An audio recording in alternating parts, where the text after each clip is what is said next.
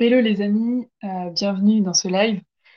Aujourd'hui, on va parler du centrage et de la respiration. Euh, et quand c'est utilisé pour faire passer ou atténuer une émotion, pourquoi c'est incohérent et pourquoi ça peut pas fonctionner en fait sur du long terme, surtout si c'est fait euh, en automatique et qu'à chaque fois qu'il y a une émotion, bah tu utilises cet outil pour te recentrer, pour atténuer, pour diminuer l'intensité en fait qui te traverse. Euh, on va prendre le temps tranquillement de décortiquer pourquoi ça peut pas fonctionner ensemble. Euh, déjà, le centrage, pour moi, ça peut pas être un outil euh, pour faire abstraction d'un ressenti. le centrage devient un piège à partir du moment où tu te dis, il y a une différence en fait entre être centré et vivre quelque chose. S'il y a quelque chose qui est là et qui est vivant, bah, si le centrage il t'aide juste à te déconnecter de ça, pour moi, c'est pas vraiment un centrage. Et là, tu tombes dans le piège euh, d'un centrage, entre guillemets, qui te décentre. Et c'est un peu paradoxal, mais c'est vraiment un, effet que peut avoir euh, ce, centrage. Euh, du coup, quand il est fait avec le but de vouloir faire passer, de vouloir faire atténuer l'intensité d'une émotion, bah, le centrage, pour moi, il est utilisé au mauvais endroit. Et il va vraiment juste servir à ce que ben, euh, l'émotion pardon, ne soit pas pleinement vécue, pleinement euh, traversée par toi. Et du coup, ben, c'est aussi ce qui va faire qu'elle va revenir par d'autres portes. Euh, la vie va te proposer plein d'autres opportunités pour que tu puisses la traverser pleinement, la vivre pleinement. parce que ben, comme tu as fait le choix de, bah, ah non, je reste centré, j'atténue l'intensité, je, je, je me déconnecte en fait en quelque sorte de cette intensité qui est là, et ben derrière, forcément, euh, il va y avoir un besoin de la vivre différemment, qu'elle se, ramène par une autre porte. Donc ça, c'était le premier point que j'avais envie de te dire. Euh, du coup, euh, c'est intéressant de savoir que ben, pour moi, c'est un vrai piège que de vouloir diminuer l'intensité par le centrage. alors, je suis en train de lire en même temps mes notes. Du coup, ça peut être un centrage qui va euh, faire semblant que tout va bien.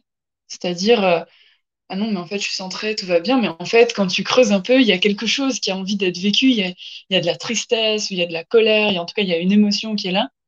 Euh, et le centrage, il va raconter que non, que tout va bien. En fait, je suis, je suis aligné, je me sens bien. Et en fait, le centrage va complètement exclure le vivant.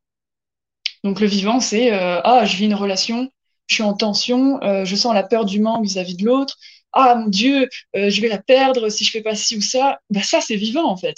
Et si je me dis ah oui bah non je suis centrée, euh, je repars un petit peu à, l'intérieur, ça peut aider, mais ça peut clairement aussi devenir un gros gros gros gros piège de du coup tout ce qui est vivant va être complètement exclu et on va pas du coup avoir l'opportunité de grandir, de faire les expériences en fait de ces ressentis, bah, comme je te disais, ah le l'expérience du manque, ben, c'est hyper intéressant aussi.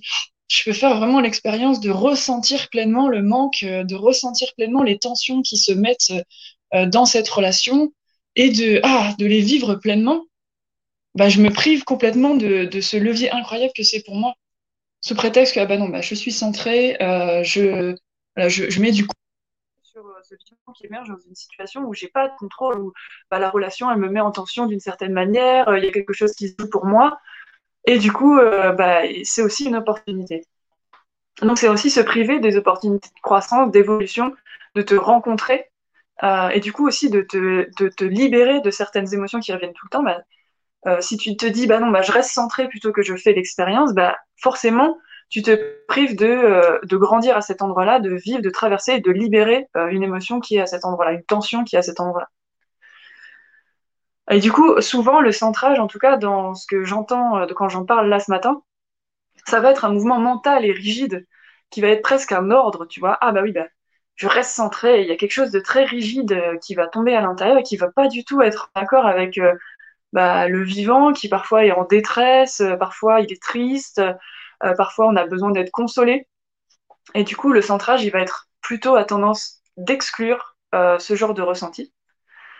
Euh, et du coup, c'est pour moi un mouvement mental et rigide et qui va pas être doux en fait.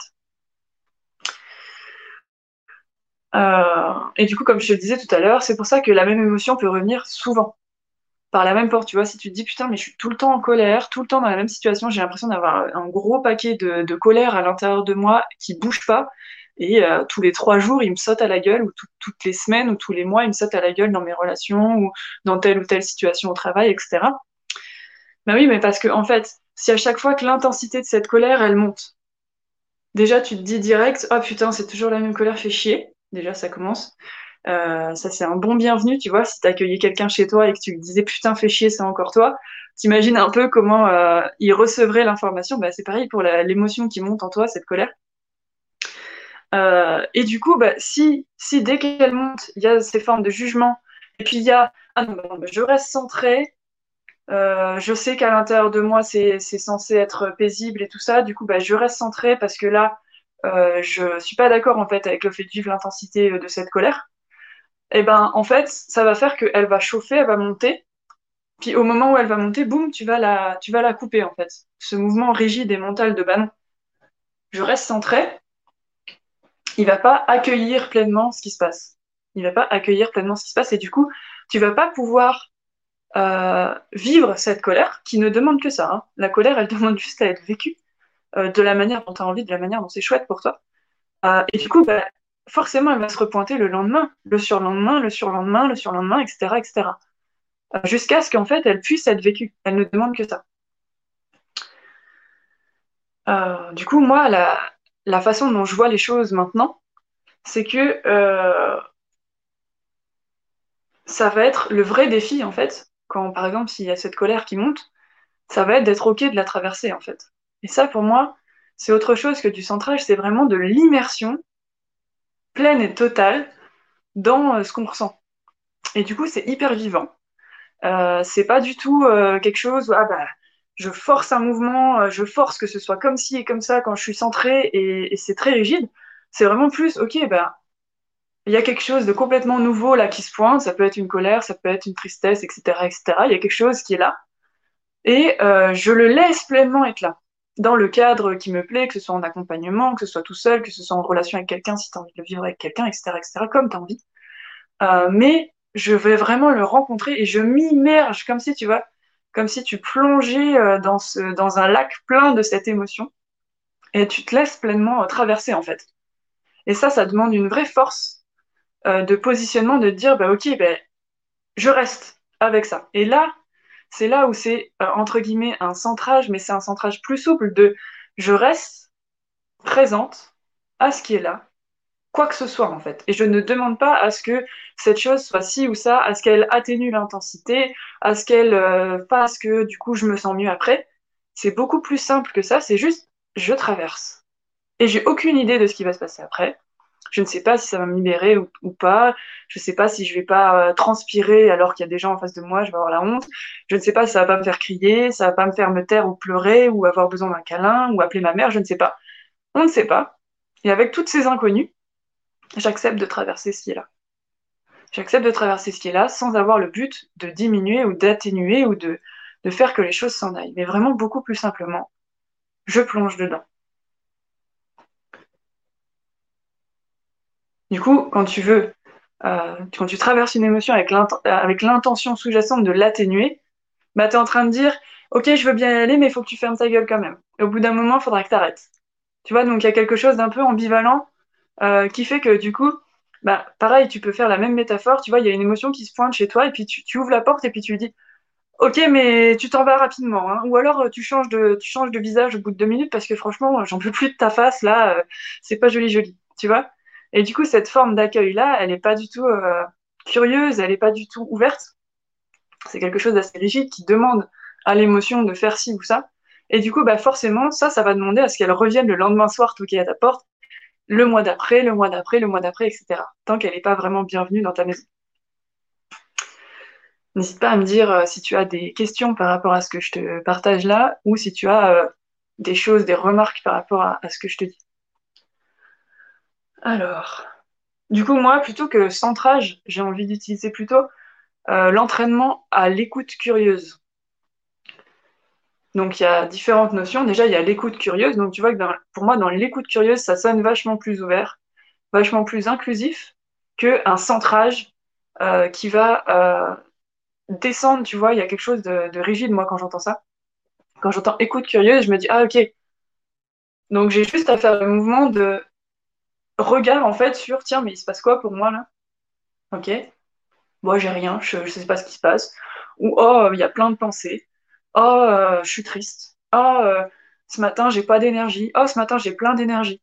Tu vois, il y a quelque chose de très euh, simple, de très vivant, de, ok, ben, j'écoute avec curiosité ce qui est là pour moi.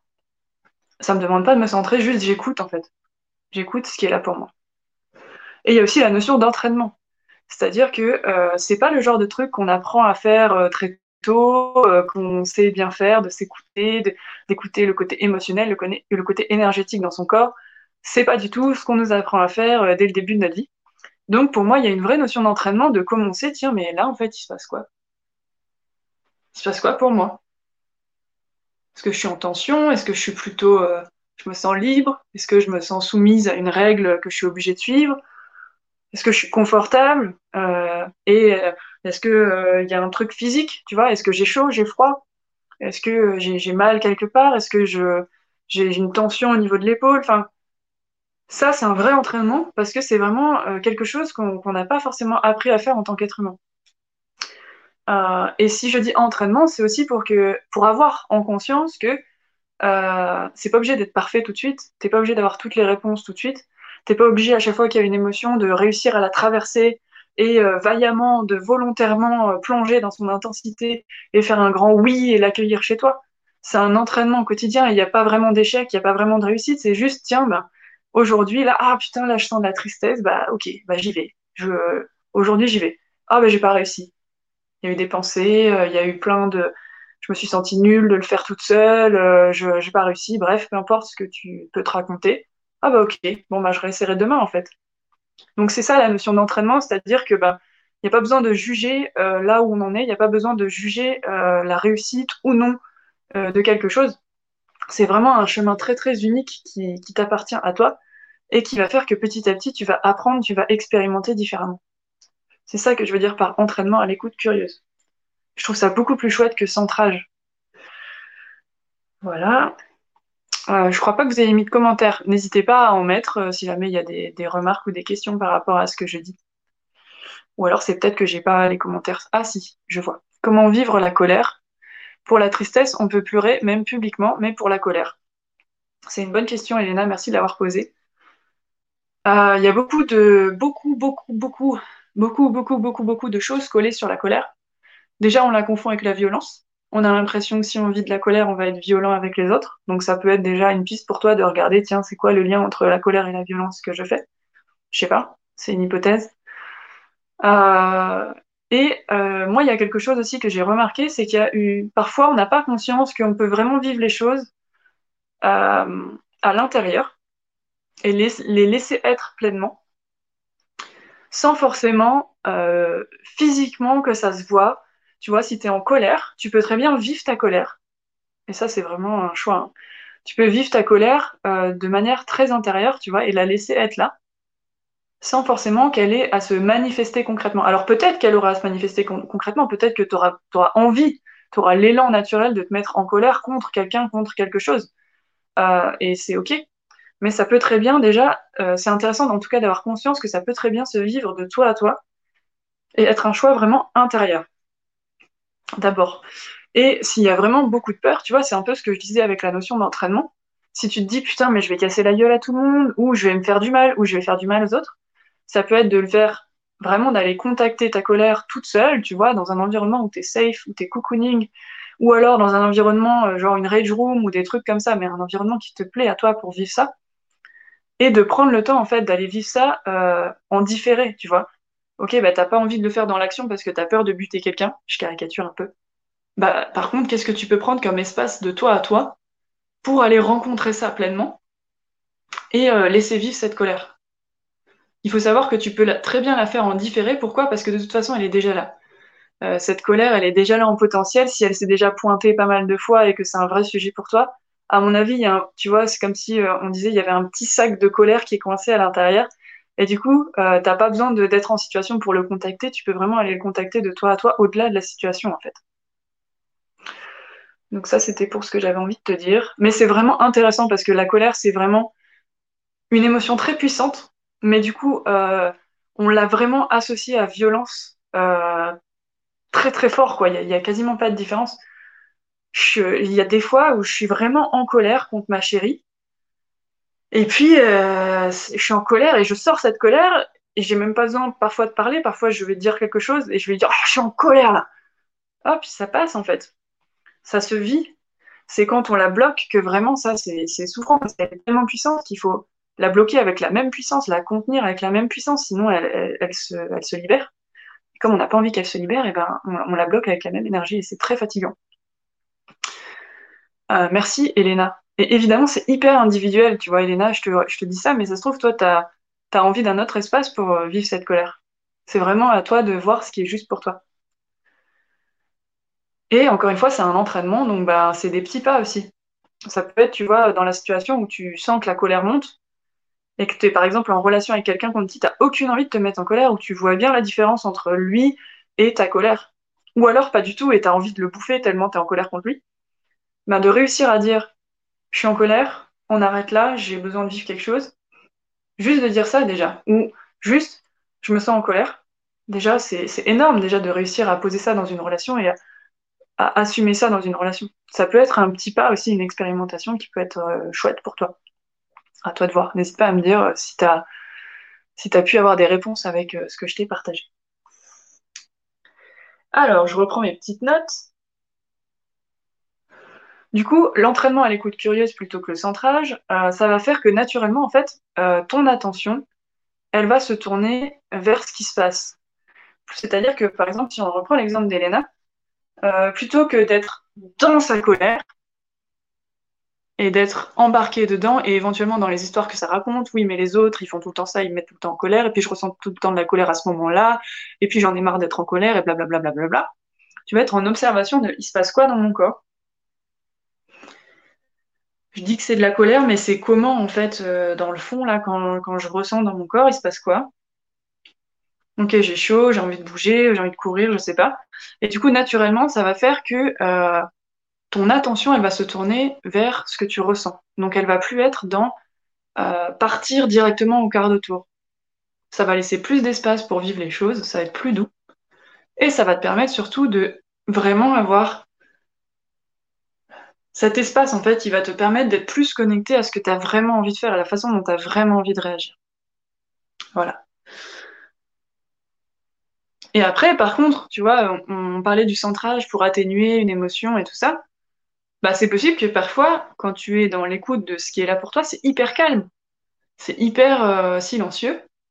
Bah, on s'en prive pas, quoi. C'est trop bien. Profitons d'être en paix avec, euh, avec ce qui se passe, d'être bien à l'intérieur de nous il n'y a rien euh, qui nous challenge, c'est-à-dire il n'y a pas une émotion, tiens, qui nous demande de la traverser et d'avoir la force de la traverser et tout ça.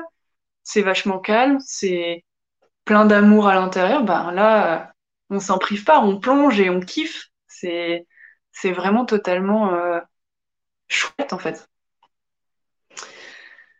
Du coup, quand c'est intense émotionnellement, il y a vraiment, pour conclure en fait, il y a vraiment le piège de c'est intense, du coup, je me centre pour faire baisser tout de suite le niveau d'intensité parce que je vais pas survivre à ce niveau-là d'intensité.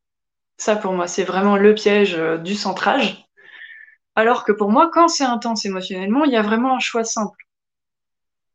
Il y a, deux options et c'est assez simple. Première option, de façon hyper volontaire, tu vois, je fais ce geste de hyper volontaire, je me redresse et je choisis pleinement de vivre cette intensité-là je la laisse être là complètement et je reste avec elle.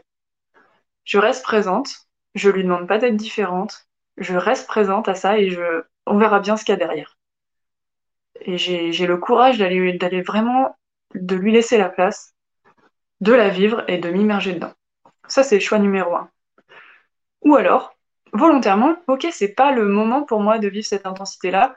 Je suis à un moment où, par exemple, je suis en vidéo, j'ai pas envie d'être en colère, c'est pas le moment pour moi je dis non à cette intensité parce que pour l'instant, c'est non, je suis pas capable, j'ai pas envie maintenant, ou je suis pas capable du tout d'accueillir, j'ai l'impression que je vais mourir, ça me fait trop peur, j'ai pas envie de ça. Et eh ben je dis non.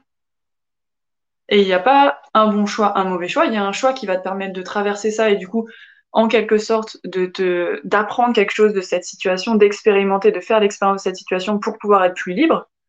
Il y a un choix où, ben, forcément, euh, il y a quelque chose qui va redemander peut-être plus tard à être vécu différemment. Mais euh, si tu n'en as pas les moyens dans l'instant, il y a aussi à avoir de la de l'amour en fait pour euh, toi qui pour l'instant bah ok bah ça cette intensité là ce niveau d'intensité pour l'instant c'est pas ok. Et c'est pas du tout un problème. On est des humains on est là pour avancer. Il n'y a pas de ligne d'arrivée à partir de laquelle on te dira là c'est bien là tu as suffisamment de courage tu as suffisamment traversé d'intensité émotionnelle et maintenant tu peux te reposer franchement bravo tu as fait un beau parcours non il y aura personne pour te dire ça à la fin de ta vie si pour l'instant c'est pas le moment de vivre l'intensité qui se présente c'est pas le moment mais tu vois, le piège, ce serait de se raconter que euh, je vis mes émotions en diminuant leur intensité par le centrage. Alors qu'en fait, ça peut être vraiment hyper honnête de, bah ok, bah volontairement, je plonge dans cette intensité. Volontairement, c'est non. Je dis non à cette intensité, c'est pas le moment. Sans me taper sur les doigts parce que je choisis ce non. Et quel que soit le choix que tu fais, s'il est conscient et que consciemment tu te dis oui, j'y vais ou non, j'y vais pas, c'est vachement fort en fait. C'est un choix que tu fais de toi à toi. Il n'y a personne qui va te dire si c'est le bon choix ou le mauvais choix. C'est juste ben, consciemment, avec ce que tu ressens, tu poses un choix. Un choix simple, où euh, il y a peu d'options, donc c'est difficile de mettre de la confusion là-dessus. C'est juste euh, quel positionnement je, je prends par rapport à ce qui se passe. Ça, clairement, c'est fort. C'est hyper beau. Alors, Elena qui a continué à écrire. Ok, alors Elena qui dit Colère monte quand je me dispute avec mon mari, je cherche à le contrôler. Je pense que tu parles de ton mari. Ah non, à la contrôler, tu parles de la colère, d'accord. À la contrôler, car sinon je l'exprime avec une rage violente. Je finis par dire ou faire des bêtises et culpabiliser après. C'est hyper intéressant. Merci Elena pour ton partage. Euh, dans une relation amoureuse, l'intensité euh, et le niveau de réactivité en fait des protections qu'on peut avoir, il va être souvent très très fort. On ne choisit pas notre compagnon ou notre compagne par hasard. Il y a plein de boutons sur lesquels elle va bien appuyer pour que nous on réagisse et à l'inverse évidemment on va faire la même chose. Du coup, il peut y avoir très peu d'espace en soi pour ne pas réagir et justement ne pas euh, faire des choses euh, comme euh, avoir une rage violente ou finir par dire des bêtises, des bêtises et puis culpabiliser après. Et là, ben, Elena, je te renvoie encore à la notion d'entraînement, de petit à petit augmenter l'espace entre ce que tu ressens, cette colère qui monte, et ta réaction. Ce que tu vas faire de cette colère, en fait, concrètement. Et le premier pas, pourquoi pas, c'est de dire, bah, ok, ben, on arrête la discussion, là, je sens de la colère, j'ai envie de vivre ça sans te faire du mal et sans faire des choses qui seraient pas cool pour notre relation, que j'ai pas envie de mettre dans notre relation. Du coup, bah, je vais dans la chambre et je tape sur un oreiller. moi, je fais ça des fois. C'est un peu cliché, mais ça fonctionne bien pour moi. Ou euh, je vais courir, ou je vais marcher, ou je vais euh, peindre. Enfin bref, peu importe.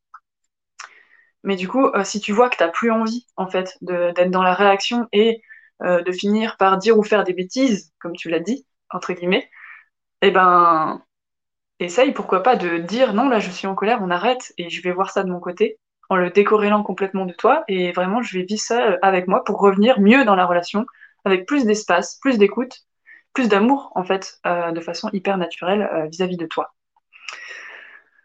Et la culpabilisation après, et oui. L'émotion en différé, j'y avais jamais pensé. Ouais, ça peut être vraiment chouette.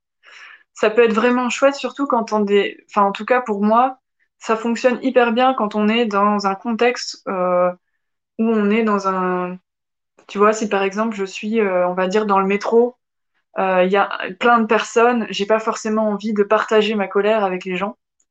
Et du coup, bah, la vivre en différé, moi j'aime bien à ces moments-là. Par contre, dans les relations intimes, euh, moi ce que j'aime, c'est de faire l'effort d'essayer de poser les choses.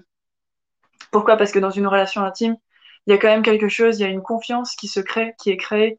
Il y a quelque chose de... En tout cas, moi j'ai l'intention fortement d'être très vulnérable dans ma relation de couple. Et du coup, c'est vraiment intéressant que de s'autoriser à poser un peu plus les choses que si jamais on est avec des inconnus. Euh, c'est vraiment hyper challengeant, mais c'est hyper apprenant aussi. Euh, voilà, est-ce que c'est tout pour moi du coup? Ouais, c'est tout pour moi. Euh, du coup, si vous avez aimé cette vidéo, ce que je vous propose, c'est de mettre un petit commentaire en mettant ce que vous retenez euh, de nos 25 minutes ensemble. Je pensais pas qu'on ferait autant, mais on a fait ça ensemble, c'est trop bien. Euh, mettez un petit commentaire avec vraiment c'est quoi la chose, ou plusieurs, si vous en avez plusieurs, c'est encore mieux, euh, que vous retenez de cette vidéo et qui vraiment euh, vous a marqué.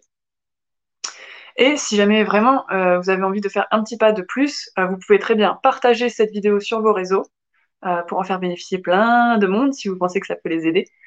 Et vous pouvez aussi rejoindre mon groupe qui s'appelle Voix claire dans ton jeu. C'est un groupe Facebook dans lequel on va parler de tout ça, évidemment, des émotions, des pensées, de comment on récupère de l'énergie grâce aux émotions, etc., etc. Si ça vous plaît et que vous avez envie d'en savoir plus, ça se passe sur mon groupe Voix claire dans ton jeu, c'est le groupe Facebook. Voilà. Eh bien, écoutez, je lirai vos commentaires avec joie, j'y répondrai avec joie tout également. Et on a Elena qui dit ce que tu viens de dire sur les relations de couple sur ces fameux boutons. Yes. Ouais.